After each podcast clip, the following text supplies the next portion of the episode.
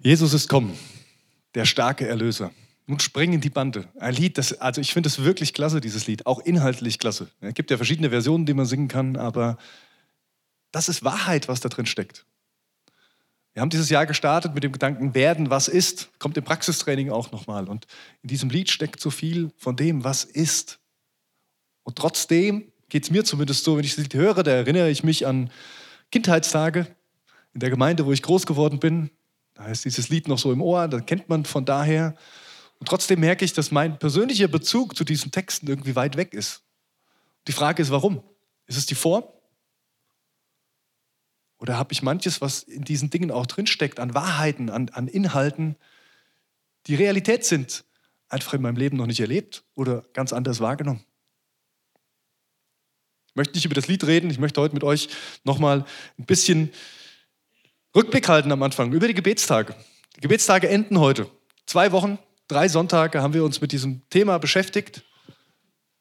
Und dieser Tisch hatte immer irgendwie eine zentrale Position, zentrale Funktion in diesen Gebetstagen. Der ersten Woche, als wir den Gebetsraum hier eingerichtet hatten, stand der Tisch hier unten. Und ähm, an den Abenden, es gab verschiedene Abende, haben wir uns Dinge auseinandergesetzt. Im ersten Abend haben wir den Film War Room angeschaut. Spannender Film. Fand es klasse. Mich würde mal interessieren, wer von euch hat seinen Schrank ausgeräumt, die da waren? Keine. Da hat jemand seinen Schrank ausgeräumt und einen Gebets, Gebetsschrank draus gemacht. Sehr interessant. Den Thésée-Abend draußen im Foyer wieder ganz anders. Lobpreis, Fürbitte. Worum geht es bei, bei, bei dieser ersten Gebetswoche? Es ging darum, Zugänge zu, na, zu schaffen eigentlich nicht, sondern zu inspirieren damit eigentlich. Uns zu inspirieren, euch zu inspirieren, zu sagen, wo ist mein Zugang zu Gott? Wie, wie finde ich die Form, wo ich merke, so kann ich im Geiste Platz nehmen an diesem Tisch bei Gott? So komme ich in seine Nähe, so bin ich ganz nah dabei. Manchmal ist das im, im, im Schrank, im stillen Kämmerlein sozusagen. Manchmal ist das, wenn man sich eine Kerze anzündet und vielleicht einen schönen Choral singt. Da finde ich zur Ruhe, da komme ich, komm ich bei Gott an. Jetzt in der Woche hatten wir auch einen Gebetsweg. Wir sind durch die Stadt gelaufen, haben an verschiedenen Orten gebetet. Vielleicht ist auch so ein Spaziergang was, wo du merkst, das führt mich zu Gott, wenn ich mit ihm unterwegs bin. Es geht am Schluss gar nicht um die Form. Es geht um die Frage, hast du einen Zugang zu Gott gefunden? Hast du etwas gefunden, was dir hilft, in Beziehung mit ihm zu treten? Und da geht es nicht darum, dass die eine Form, dieser eine Zugang der wichtige und der richtige ist, sondern es geht darum, dass Gott ganz groß ist und ganz vielfältig. Und der kein Problem damit hat, den Weg mit dir zu gehen, der dir gut tut, der dir hilft und dir genau darin zu begegnen. Und in der zweiten Woche, also jetzt die vergangene Woche, waren wir unterwegs in der Stadt und haben gebetet für Menschen, für Orte, für unser Land, für unsere Gesellschaft. Und ich fand es wieder bewegend zu sehen, dass es einen Unterschied macht, ob man irgendwo sitzt und für irgendwas betet oder ob man hingeht und die Menschen, für die man betet, auch die Gebete hören. Also gerade der Bürgermeister, kann ich so sagen, war sehr bewegt von unserem Abend. Hat das auch sehr deutlich zum Ausdruck gebracht. Es, es berührt mich sehr, einfach zu hören, über was ihr euch Gedanken macht. Und dass ihr nicht kommt und irgendwas von mir wollt und irgendwas fordert, sondern dass ihr einfach nur segnen wollt und einfach nur beten wollt. Gebetstage. War es das jetzt? Gebetstage, eine Woche oder zwei Wochen im Januar, machen wir einen Haken dran, haben wir für dieses Jahr 2019 geschafft. Ich hoffe nicht. Ich hoffe, dass dieses Thema Gebet, das ganz große Thema Gebet, etwas ist, was uns nicht nur mal eine Woche beschäftigt und dann nächstes Jahr wieder, sondern was uns begleitet. Es geht um ein paar Punkte bei diesem Gebet, die ich wahrgenommen habe. Wenn ich bete und meinen Zugang zu Gott finde, wenn ich nicht nur einfach irgendwas abspule, dann gehe ich verändert aus diesem Gebet raus dann macht es was mit mir. Und ich möchte gerne das, die Erfahrung, die ich gemacht habe in den letzten Wochen, das, was mich verändert hat, möchte ich gerne weiterbringen, möchte ich gerne weitertragen. Es ging bei dieser Gebetswoche um die Grundlage. Gebet, den Platz bei Gott einzunehmen, ist eine Grundlage für mein Glaubensleben. Es ging um die Zugänge. Wie finde ich diesen Platz? Und es geht mir auch um einen Wert. Sagen, das ist ein Wert, der mir wichtig ist für unsere Gemeinde. Und deswegen machen wir diese Tage auch und, und reden auch drüber, weil diese Gemeinschaft, diese Beziehung mit Gott eben die Basis ist. Können viel tun, aber vieles verhallt auch, wenn es nicht von dem her geschieht, von dem, was Gott uns gibt, von dem, was er für uns hat. Ganz spannend fand ich auch, wir hatten in diesem Gebetsraum in der ersten Woche da hinten Stellwände stehen mit diesem Thema Werden, was ist, groß draufgeschrieben, drei Fragen auf jeder Stellwand. Und es war kein einziger Kommentar drauf. Man konnte da was draufschreiben, konnte da seine Sachen mit äh, draufschreiben. Es war kein einziger Kommentar drauf. Und es hat mich ermutigt, an diesem Thema weiter dran zu bleiben, weil ich glaube, dass es ganz wichtig ist, dass wir uns damit auseinandersetzen, was ist, was in der geistlichen Welt Realität ist und wo wir hineinwachsen sollen wie wir Platz nehmen an dieser Tafel, die Gott bereitet hat. Deswegen nochmal die Einladung zum Praxistraining. Da wird es um diese, um diese Fragestellungen nochmal gehen. Was ist eigentlich Realität? Und immer so diese, dieses, Zwischen, dieses Miteinander zwischen geistlichem, aber auch soziologischem. Also dieses Realität, wir sind auch Menschen. Ja, wir leben hier auf einer Erde und wir sind Menschen aus Fleisch und Blut und wir haben körperliche Bedürfnisse und Dinge, die uns ausmachen. Wir brauchen Anerkennung und all diese Sachen. Ist ja gut erforscht heute, heute mittlerweile. Und das zusammenzubringen mit geistlichen Wahrheiten und eine Identität zu finden, die mich als Mensch auszeichnet, aber auch als Kind Gottes und dadurch was verändert. Heute wollen wir uns nochmal ein letztes Mal mit dem Thema beschäftigen und uns gefühlt nochmal so im geistlichen Sinne an diesen gedeckten Tisch setzen. Es geht nochmal um diesen gedeckten Tisch. Aber der Bibeltext, den ich mitgebracht habe für heute, der ist kein Text, wo es ums Essen geht. Und trotzdem verbinde ich ihn nachher mit dem Essen. Also das werdet ihr merken. Aber ich lese euch den Text einfach erstmal vor. Aus 2. Korinther 5, die Verse 17 bis 20. Wenn jemand zu Christus gehört, ist er eine neue Schöpfung. Das Alte ist vergangen. Etwas ganz Neues hat begonnen. Das alles ist Gottes Werk. Er hat uns durch Christus mit sich selbst versöhnt und hat uns den Dienst der Versöhnung übertragen. Ja, in der Person von Christus hat Gott die Welt mit sich versöhnt, sodass er den Menschen ihre Verfehlungen nicht anrechnet. Und uns hat er die Aufgabe anvertraut, diese Versöhnungsbotschaft zu verkünden. Deshalb treten wir im Auftrag von Christus als seine Gesandten auf. Gott selbst ist es, der die Menschen durch uns zur Umkehr ruft.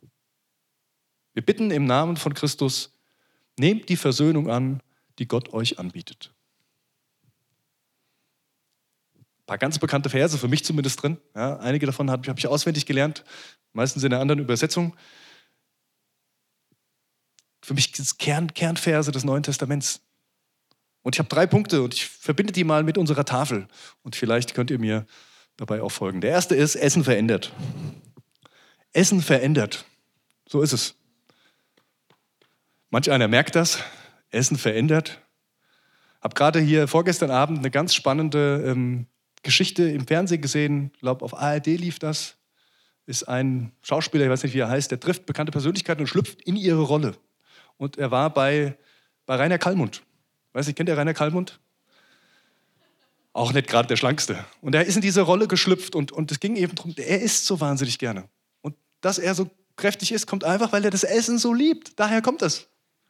Und er merkt aber auch, und das Essen hat mich verändert. Essen verändert. Körperlich aber nicht nur körperlich. Essen verändert auch innerlich. Kennt ihr das? Ich habe euch mal einen kleinen Clip mitgebracht. Basti spielt den mal ab, hm, dann versteht ihr, was ich meine. Mal die verdammte Klimaanlage an, ich sterbe hier hinten. Die ist an, merkst du das nicht? Na und, merkst du das nicht? Jeff, ist ein Snickers. Hm, warum? Immer wenn du hungrig bist, wirst du zur Diva. Diva? Ja, zur Diva. Okay. Besser? Du bist nicht du, wenn du hungrig bist. Besser. Snickers und der Hunger ist gegessen. Essen verändert, wir brauchen Essen. Ja, also ich kenne das auch, so ähnlich. Also ich weiß nicht, ob ich zu Diva werde, auf jeden Fall werde ich aggressiv. Wenn ich richtig Hunger habe, wenn mein, mein, Blutzucker runtergeht, dann bin ich müde. Und wenn dann irgendjemand was von mir will, das geht nicht. Also wenn ihr mal wirklich mich entspannt haben wollt, in Ruhe mit mir reden wollt, bringt was zu essen mit. Dann ist die Gefahr gebannt. Und dann tut es gut. Und wenn man dann was gegessen hat, dann merkst du auf einmal, ach ja, stimmt, weiß gar nicht, warum ich so aggressiv war gerade. Weiß gar nicht, was, was, was mit mir los war. Essen verändert, ja. Das ist bei uns Menschen so. Wir brauchen das Essen. Und es ist gut, dass wir essen können. Und je nachdem, was wir essen, verändert es uns auch zum Guten oder zum Schlechten. Das äh, dürft ihr dann selber entscheiden. Essen verändert aber auch im geistlichen Sinne. Guckt mal in die Bibel rein. Es gibt viele Geschichten. Eine ganz markante ist die Geschichte von Zachäus. Ich weiß nicht, ob ihr die kennt. Dieser kleine Mann, auch ein Zolleinnehmer, ähnlich wie der, der Levi, von dem wir es vor zwei Wochen hatten. Ähm, reich, hat wahrscheinlich einen guten Tisch gehabt, wo er was essen konnte. Und dann kommt Jesus in Jericho durch die Stadt gelaufen. Er ist interessiert, klettert auf diesen Baum, weil er zu klein ist und guckt von oben runter, wo Jesus ist. Und Jesus geht genau auf ihn zu. Er geht zu diesem Baum und sagt, Zachäus, steige runter. Denn heute bin ich bei dir zu Gast. Ich komme zum Essen zu dir. Und dann essen die beiden. Und dann sitzen sie am Tisch im Haus des Zachäus und sie essen miteinander. Und auf einmal verändert sich alles bei Zachäus. Der, der immer Geld gescheffelt hat, der das haben wollte, sagt auf einmal, all das, was ich zu Unrecht in meine eigene Tasche gewirtschaftet habe, das gebe ich zurück und zwar vierfach. Also viel mehr wahrscheinlich, als er hatte. Das ist völlig übertrieben, was er da loslässt. Aber es verändert sich alles, seine Haltung verändert sich. Er will ein anderes Leben führen und er darf es beginnen. Essen verändert. Vor allen Dingen das Essen mit Jesus. Vor allen Dingen das am Tisch sitzen mit dem Sohn Gottes bringt Veränderung. Wir haben letzte Woche über das Abendmahl gesprochen. Das Abendmahl, das Mahl des Herrn, der Tisch des Herrn sozusagen, wo wir hinkommen können. Und ich bin auch davon überzeugt, dass auch dieses Essen uns verändert. Brot und Saft oder Wein, aber vor allen Dingen diese Haltung, um die es letzte Woche ging wie ich da hinkomme. Und ich bin davon überzeugt, wenn wir uns Gott so nähern, sagen, hier bin ich und das, was du für mich getan hast, das nehme ich für mein Leben an. Ich gebe dir mein Leben. Ich brauche Hilfe und ich nehme dein Opfer in Anspruch. Dein Blut und dein Leib für mich. Dann bin ich davon überzeugt, wenn wir da ehrlich hingehen, dann gehen wir nicht verändert wieder weg. Essen verändert. Auch dieses geistliche Essen, es verändert uns. Paulus schreibt, ist jemand in Christus, also nicht ist, also geht es nicht ums Essen, ne, sondern ist, sein, jemand in Christus, ist er eine neue Kreatur, eine neue Schöpfung, so stand es in dieser Übersetzung eben. Genau darum geht es. Wenn wir uns so zu Gott wenden, dass wir sagen, ich bin dein und du bist mein, also Einheit, eins zu sein mit Gott, das drückt ja auch dieses Abendmahl aus, wenn ich sein Blut und sein Leib in mir aufnehme. Ich werde eins mit Gott dann werde ich eine neue Kreatur, eine neue Schöpfung. Dann bin ich verändert. Wenn ich zu Jesus gehöre und seinen Heiligen Geist, Gottes Geist in mir wohnt, dann bin ich ein anderer Mensch. Das ist ja was, was Angst macht. Das will man ja nicht. Also, glaube ich, viele von uns wollen das nicht. Manche sagen, oh, klasse, Halleluja, endlich darf ich ein anderer sein. Das gibt es auch. Und trotzdem glaube ich, wir uns Menschen, wir sind ja auch Gewohnheitstiere. Wir haben uns auch eingerichtet mit dem, wie wir leben und wer wir sind und, und was wir so die Sachen haben. Und da ist Veränderung nicht immer positiv. Aber ich darf euch eins sagen, bei Christus ist die Veränderung nicht negativ.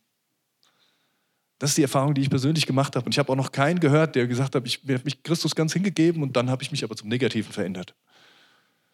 Sondern da kommt was in uns rein, was gut ist. Vielleicht viel mehr, was wir selbst sind, schon immer waren, als das, was wir bis dahin gelebt haben.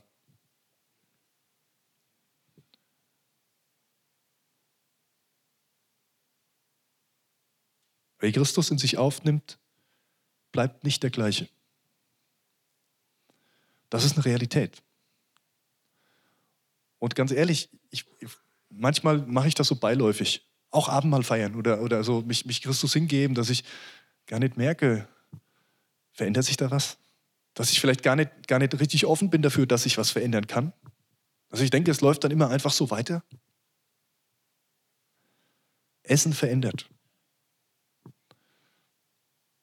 wenn wir Platz nehmen am Tisch des Herrn, dann tun wir das mit der Erwartung, dass sich was verändern kann. Mit der Hoffnung vielleicht auch, dass Dinge nicht so bleiben müssen, wie sie sind, wenn es um negative, sich um negative Dinge dreht. Aber auch mit der Erwartung, dass ich als anderer Mensch, als neue Kreatur da rausgehe aus dieser Begegnung und vielleicht vorher noch gar nicht weiß, wie das sein wird. Der Schritt an den Tisch des Herrn ist ein Glaubensschritt, ein Schritt des Vertrauens dass dieser Gott, der mich einlädt, dass er es gut mit mir meint und dass er das Beste für mich hat. Der zweite Gedanke dazu, Jesus ist Gastgeber. Jesus ist Gastgeber. Jesus war überall zum Essen. Das können wir in den Evangelien nachlesen. Ne? Also Zachäus, kommen wir gleich nochmal hin. Er war bei Levi, ne? der hatte auch das Mahl für ihn veranstaltet, äh, wo er da hinkam zum Essen. Er war bei dem Pharisäer Simon, bei dem saß er auch. Und dann kam eine, eine Sünderin und, und salbte seine Füße und hatte mit, mit Tränen benässt und, und gewaschen. Und, und er war überall Gast. Aber habt ihr, lest ihr einmal in der Bibel, dass Jesus das Essen zubereitet hat? Ich nicht. Warum schreibe ich dahin, Jesus war Gastgeber? Der hat sich doch gar nicht um, die, um das Essen gekümmert. Er hat immer die Jünger vorgeschickt und sagt, macht mal, macht mal den, den Raum fertig, äh, besorgt mal das, das Essen. Aber worum geht es denn bei der Gastgeberschaft? Und trotzdem, bei jedem Essen, wo Jesus war, wird Jesus zum Gastgeber. Nicht, weil er den Tisch gedeckt hat, sondern weil, wenn er da war, derjenige war, der ausgeteilt hat. Im positiven Sinn. Der auf einmal angefangen hat, das Wichtige den Menschen zu geben. Zachäus. Die sitzen da also am Tisch Zachäus sagt, Jesus, ich gebe dir alles, er verändert. Und, und Jesus sagt zu ihm, und heute hast du und dein Haus Rettung erfahren. Ich spreche dir zu, du bist gerettet. All das, was du mit dir rumschleppst, kannst du jetzt mit dir ablehnen. Jesus schlüpft in die Rolle des Gastgebers. Bei der Sünderin, der Simon, der eigentlich der Gastgeber war, der, der ist, was fällt dir ein, sowas zu machen hier? Und Jesus sagt, guck doch mal, ihre Sünden sind vergeben. Das ist gut so. Ich spreche ihr zu, du bist gerettet. Selbst bei dem ersten Wunder, bei der Hochzeit zu Kana, wo Jesus als Gast ist auf dieser Hochzeit und der Wein dann ausgeht und Jesus dann in die Rolle schlüpft, sich darum zu kümmern, indem er Wasser zu Wein verwandelt und wieder gibt den Menschen. Beim Abendmahl hat er zwar nicht das Lamm geschlachtet und vorbereitet, aber er hat dann das Abendmahl ausgeteilt. Wenn Jesus am Tisch ist, wenn Jesus mit dabei ist, dann gibt er. Dann wird er zum Gastgeber. Dann hat er etwas mit dabei und dann möchte er etwas schenken. Die Geschichte von Maria und Martha kennt ihr vielleicht. So eine spannende Geschichte. Ich wollte eigentlich noch nachgucken, wer jetzt genau was gemacht hat. Ich verwechsel das immer, aber ist auch egal. Die eine Schwester auf jeden Fall hat sich die ganze Zeit ums Essen gekümmert. Die hat den, den Raum vorbereitet, hat den, den Tisch gedeckt, hat alles schön gemacht. Im Vorfeld, alles gut. Und dann kamen die Gäste. Und dann war Jesus dran sozusagen. Dann hat Jesus, Jesus in die Gastgeberrolle geschlüpft, wie er das immer getan hat, und hat angefangen auszuteilen. Geistlichen Sinn auszuteilen. Brot des Lebens, würde man sagen. Und die Menschen zu segnen und zu beschenken mit seinen Worten und dem, was er gesagt hat. Und die eine Schwester, die auch wahrscheinlich bei der Vorbereitung mitgeholfen hatte, die hat sich zu Jesu Füßen gesetzt und hat zugehört und hat empfangen. Und die andere hat einfach weiter gewurschtelt die ist in ihrer Gastgeberrolle geblieben und meint, ich muss jetzt auch noch weitermachen. Und es wird immer so hingestellt wie, auch wenn man was für Jesus tut, ist das schlecht. Nee, überhaupt nicht. Das ist gut für Jesus zu tun. Man muss nur den Punkt finden, wo Jesus zum Gastgeber wird. Wo ich mich hinsetze und die Arme aufhalte und von Jesus empfange. Und genau darum wird diese Schwester, die da weiter gewurschtelt hat, auch kritisiert von Jesus. Sagt, jetzt ist Zeit zuzuhören. Ist nicht schlecht, was du machst. Das ist gut. Danke. Danke, dass du alles für mich vorbereitet hast. Aber jetzt will ich dir geben. Also nimm Platz. Paulus sagt in dem Vers, den ich eben gelesen habe, das alles ist Gottes Werk. Das erste ist jemand in Christus, ist er eine neue Schöpfung, eine neue Kreatur. Altes ist vergangen, Neues ist geworden. Und das alles, was da passiert ist, ist Gottes Werk. Menschenwerk, nicht unser Werk. Ich kann noch so fleißig sein. Ich kann noch so viele Gebetsabende mitnehmen. Es ist nicht mein Werk. Es ist allein Gottes Werk. Er ist der Gastgeber und er ist es, der uns das schenkt, der uns das ewige Leben schenkt, der uns das Leben hier auf dieser Erde schon schenkt in der Fülle, wie er sagt. Der sein Leib und sein Blut für uns gegeben hat, damit wir Leben haben. Es ist Gottes Werk. Jesus ist der Gastgeber. Auch hier. Auch hier an diesem Sonntagmorgen. Auch wenn hier Mitarbeiter sind und wir haben jeden Sonntag jemand, der Programmleiter ist, ganz spannend, ne? wussten wahrscheinlich viele noch gar nicht. Also es gibt jedes Mal einen, der zuständig ist für den Gesamtablauf so eines Gottesdienstes. Aber auch das ist nicht sein Werk, was hier passiert. Wir können einen Rahmen stecken. Aber er ist der, der kommt und der uns begegnet. Er ist der, der irgendein Wort, was wir hören, was wir lesen, was wir singen, wie auch immer, irgendeine Begegnung zu einer besonderen Begegnung macht. Einer Begegnung mit ihm. was unser Herz trifft, was uns verändert, was uns an diesen Tisch bringt und wo er uns sozusagen den vollen Teller serviert mit dem, was er für uns hat. Es ist Gottes Werk. Und das führt mich zum dritten. Habe ich schon ein paar Mal gesagt, aber ich möchte es nochmal sagen. Nimm deinen Platz ein. Nimm deinen Platz ein. Das ist eigentlich die, die Kernbotschaft der letzten zwei Wochen. Drei Sonntage. Nimm deinen Platz ein. Werde was ist. Du bist eingeladen. Paulus schreibt in dem Abschnitt, den ich gelesen habe, im Auftrag von Christus als seine Gesandten. Wir gehen im Auftrag als seine Gesandten. Botschafter an Christi Stadt. So nennt es Paulus, äh, so, ja, so nennt es, übersetzt es Luther, das, was Paulus sagt. Botschafter an Christi Stadt. Merkt ihr diesen, diesen Wechsel? Du fängst an mit, ist jemand in Christus, ist er eine neue Kreatur. Also komm an den Tisch, dein Essen verändert. Und wenn du Jesus begegnest, dann wirst du verändert. Und dann, Jesus ist der Gastgeber und Jesus sagt, es ist alles von Gott. Es ist alles nur von ihm. Es ist nicht dein Tun, es ist nur er. Aber dann, sagt er, wenn du diesen Platz hast, dann bist du ein Gesandter im Namen des Herrn. Bist du ein Botschafter. Ein Botschafter, der vielleicht einen Auftrag hat, der seinen Platz gefunden hat, genau an der richtigen Stelle ist, von Gott eingesetzt und der dann von ihm auch Autorität und Befähigung bekommt, genau das zu leben. Der Platz am Tisch ist dir, wenn du zu Jesus gehörst. Wenn du mit ihm klargemacht hast, sagt Jesus, ich gehöre zu dir. Wenn du in der Haltung zum Abendmahl kommst und das feierst, dann ist der Platz am Tisch des Herrn für dich reserviert. Er trägt deinen Namen. Du musst keine Angst haben, dass er irgendwann weg ist. Du darfst kommen und du darfst Platz nehmen und du darfst ruhen, wenn Jesus dir gibt. Du darfst dann auch aufstehen von dieser Tafel und gehen. Nicht im Sinne von, ich verlasse jetzt den, den Raum bei Gott für immer, sondern dahin gehen, wo er dich hinsendet. Du darfst das, was er dir gereicht hat, in diese Welt tragen. Genau das haben wir letzte Woche gemacht. Genau deswegen haben wir diese Gebetswochen so gestaltet. Eine Woche hier, um selber Zugänge zu finden, Platz zu nehmen an der Tafel des Herrn. Und die zweite Woche, um zu gehen, um diesen Segen, der von Gott kommt, weiterzugeben. Und ich glaube, das gehört dazu. Ich glaube, das eine gibt es nicht ohne das andere. Wer, bei, wer am Tisch des Herrn Platz nimmt, der geht verändert.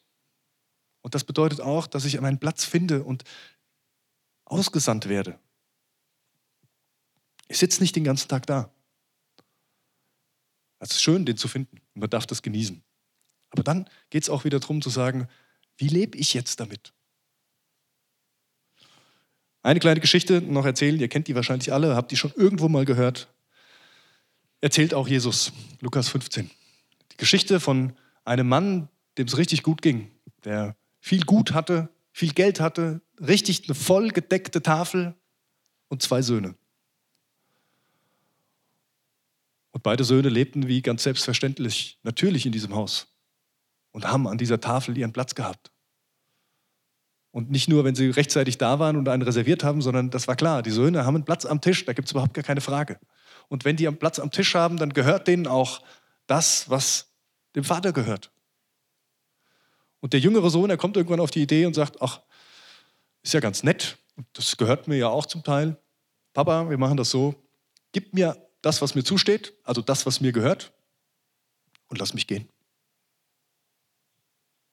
Und der Vater tut es. Ich finde auch diesen Aspekt schon sehr spannend.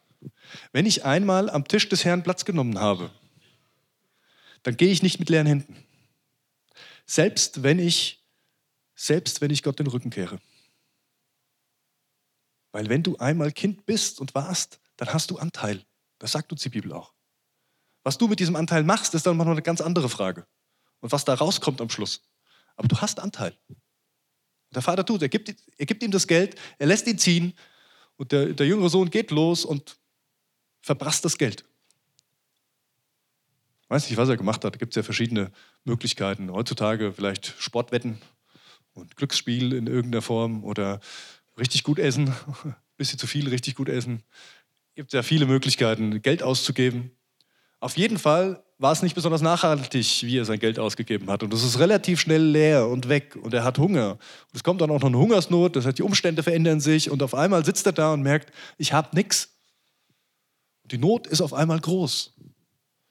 Die Geschichte erzählt uns, wie er dann bei den Schweinen ist und mit den Schweinen ist, sich quasi mit den Schweinen im Schlamm ringt darum, wer jetzt die letzten Kartoffelschalen und Brotgruben da abbekommt.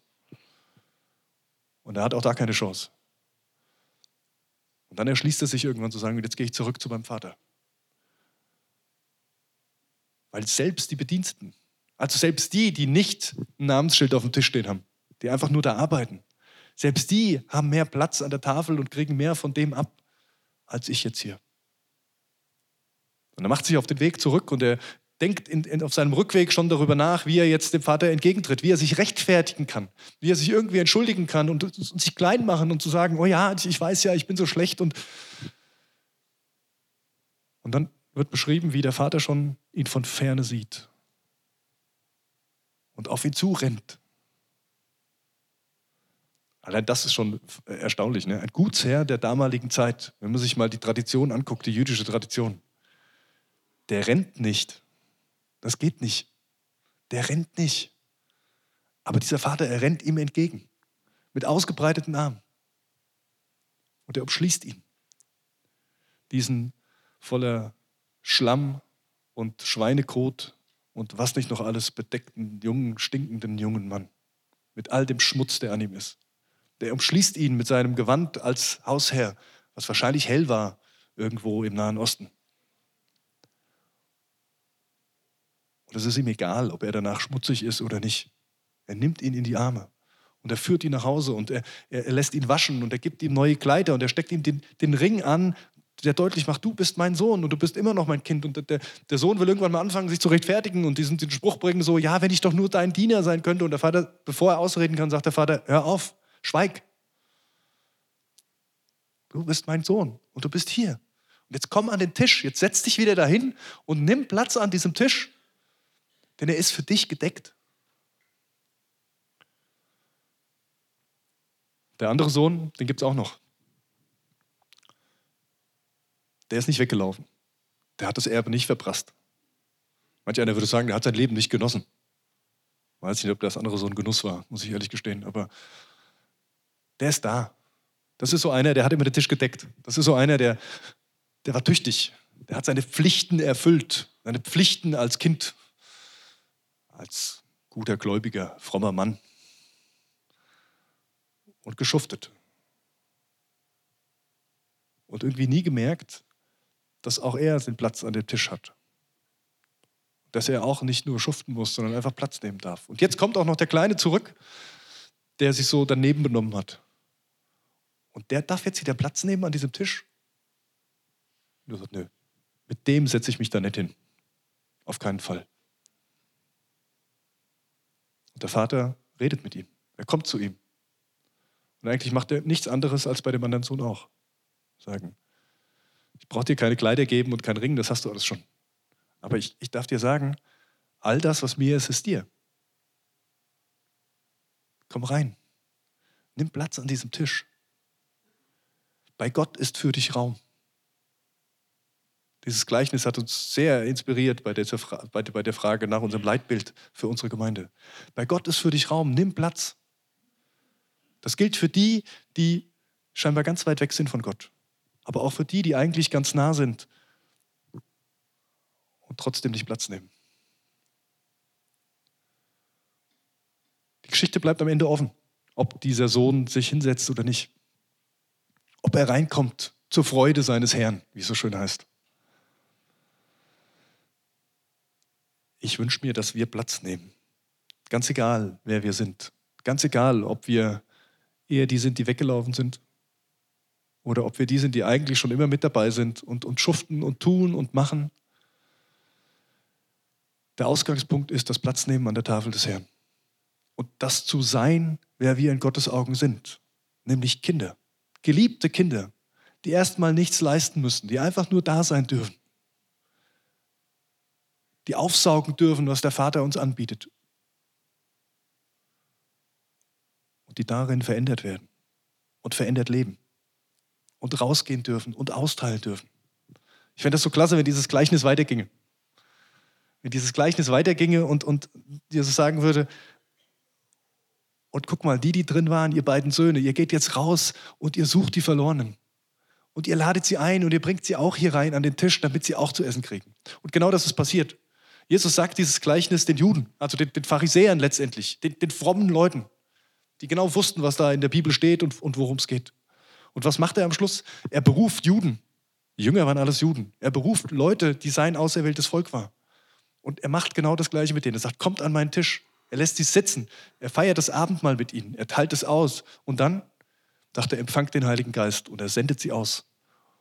Und diese zwölf Männer haben die Welt verändert. Könnte man sagen, nicht sie, natürlich war es Gott. Durch sie, weil er in ihnen lebt. Aber das ist der Ausgangspunkt. Dein Leben macht einen Unterschied. Dein Leben ist wertvoll. In Gottes Augen als sein Kind, aber auch für diese Welt. Auch für die Menschen, mit denen du hier sitzt, mit denen du arbeitest, mit denen du lebst, mit, bei denen du wohnst oder was auch immer. Dein Leben ist ein Zeugnis Gottes. Du machst einen Unterschied. Davon bin ich überzeugt. Bei den Jüngern war es so. Und die haben sich vielleicht auch nicht immer so gefühlt, als wären sie die Auserwählten. Ja, so wie man das in Filmen manchmal kennt die dann irgendwie die rote oder die blaue Pille schlucken müssen und dann sind sie die Retter. So ist das bei Gott nicht immer. Ein Martin Luther, ein Bonhoeffer, ein Martin Luther King, ein Blaise Pascal, ein John Wesley, ein William Wilberforce, ein Arno Pagel, keine Ahnung, ob ihr die Namen schon mal irgendwo gehört habt. Alles Menschen, die die Welt verändert haben. Aufgrund dessen, weil sie mit Jesus unterwegs waren in dieser Welt.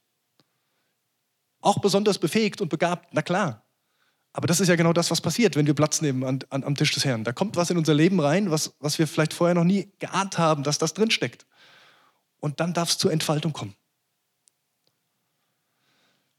Also ich möchte gerne die Welt verändern. Ob ich das sehe oder erlebe, jetzt hier gleich, weiß ich nicht. Ist auch nicht so wichtig. Aber wenn ich mal bei Jesus bin, stelle mir das dann so vor. Vielleicht sitze ich dann mal irgendwo auf der Bank mit ihm und unterhalte mich mit ihm. Vielleicht auch über das Leben, was ich hier, was ich hier gelebt habe. Und wenn er mir dann vielleicht Dinge aufzeigt, die sich verändert haben, dadurch, dass ich da war, wo Menschen der Herzen verändert wurden, wo Umstände verändert wurden, auch wenn ich das hier gar nicht erlebt habe oder wahrgenommen habe, das wäre eine Riesenfreude. Und ich bin davon überzeugt, das gilt nicht nur mir, das gilt für jeden von uns. Wir sind aus einem gewissen Grund hier. Du machst einen Unterschied. Deswegen lade ich dich zum Schluss nochmal ein. Nimm deinen Platz ein. Nimm deinen Platz ein am Tisch des Herrn. Und auch wenn diese Themenreihe jetzt, jetzt rum ist mit diesem Tisch, und ich werde den heute Mittag wieder abbauen, damit wir wieder Suppenteller zu Hause haben, dann ist dieser Tisch bei Gott für dich bereit. Und ich wünsche mir, dass dieses große Thema nicht nur so ein haben wir mal das Jahr damit angefangen und dann ist es wieder rum, sondern dass es uns begleitet. Ich wünsche mir einen Hunger, eine Sehnsucht danach von jedem von uns zu sagen, ich will diesen Platz haben. Auch wenn ich jetzt noch keine Ahnung davon habe, wie der aussieht. Ich will dahin. Und wenn wir diese Sehnsucht haben, diesen Hunger, dann ist es gut um uns bestellt. Weil dann hat Jesus alle Möglichkeiten, mit uns zu arbeiten, uns zu verändern, uns Essen zu geben, im wahrsten Sinne. Gastgeber zu sein und uns dahin zu führen, wo unser Platz ist. Lasst uns beten. Jesus Christus, ich danke dir. Ich danke dir von Herzen, dass du deinen Platz eingenommen hast. Du, der Sohn Gottes, der mit ihm auf seinem Thron sitzt, du, der, der mit die ganze Welt erschaffen hat, der das Wort ist. Und dann verlässt du diesen Platz als Gesandter im Auftrag Gottes und wirst Mensch und kommst zu uns und lebst uns vor, wie das aussieht, in dieser Verbindung mit Gott zu leben. Du wusstest immer, wo dein Platz ist und wie er aussieht. Ja, und nur so ein bisschen davon wünsche ich mir für mein Leben und für das Leben jedes Einzelnen, der hier ist. Eigentlich wünsche ich mir ein bisschen mehr, aber ich weiß auch, dass du klein mit uns anfangen musst, weil wir es uns nicht ertragen. Aber ich bitte dich, dass du anfängst und dass du mich auch mal überrumpelst an der Stelle, wo ich mir selbst im Weg stehe. Der zu werden, der ich in deinen Augen schon längst bin. Meinen Platz bei dir einzunehmen. Auch mal zur Ruhe zu kommen, Dinge liegen zu lassen und zu sagen, jetzt sitze ich hier und mir von dir zu empfangen. Und dann wieder zu gehen und die Befähigung von dir mitzunehmen und, und meinen Platz auch in dieser Welt einzunehmen. Jesus, ich danke dir, dass du unterwegs bist bei uns. Hier in unserer Mitte, aber auch in dieser Welt. Dass ich das an so vielen Stellen erleben darf.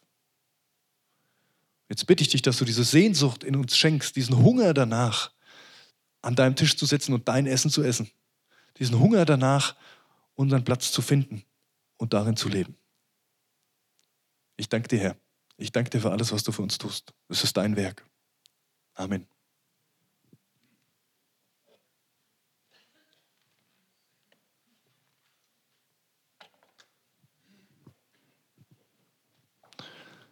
Lass uns Gott loben für das, wer er ist. Und das hilft nämlich auch, den Platz einzunehmen. In Liedern oder in Texten auch, sich vor ihn zu stellen und sich zu vergegenwärtigen, es sacken zu lassen, wer er ist, vor dem wir hier stehen, der uns einlädt. Ihr dürft gern stehen, natürlich, wenn ihr wollt. Da, wo ihr seid, heute ist nicht so voll, wir kriegen das schon hin. Das Kreuz ist da und da sind Mitarbeiter, die wollen euch gerne segnen.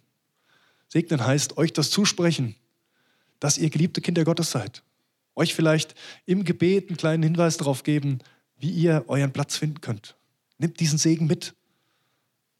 Es lohnt sich.